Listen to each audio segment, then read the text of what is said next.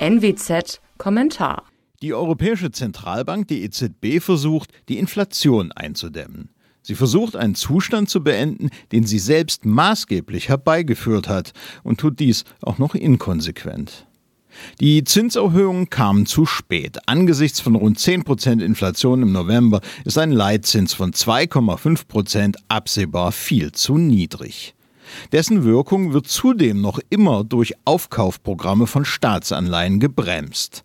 Zwar will die Bank hier auf die Bremse gehen, aber zu zaghaft. Die Bestände sollen bis Juli um monatlich 15 Milliarden Euro verringert werden.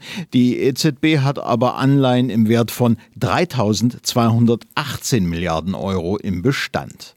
Durch diese Käufe und jahrelange Niedrigzinspolitik hat die Notenbank die Märkte mit Euros geflutet und die Währung entwertet. Inflation ist vor allem das Kind hemmungsloser Geldvermehrung aus dem Nichts wie dieser. Schon im Februar 2022, also vor den Preiserhöhungen bei Gas und Öl, lag sie in der Eurozone bei rund 6 Prozent. Energie ist nun für Notenbanker und Politiker willkommene Ausrede, um von dieser hausgemachten EZB-Inflation abzulenken. Dass es auch verantwortungsvoller geht, zeigt die Schweiz. Die verzeichnet eine Inflationsrate von 3%.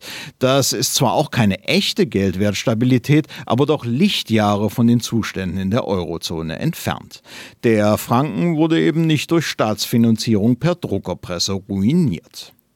Inflation ist eine Katastrophe für diejenigen, die von ihrer Händearbeit leben müssen. Die bekommen für das gleiche Geld immer weniger Waren und Dienstleistungen.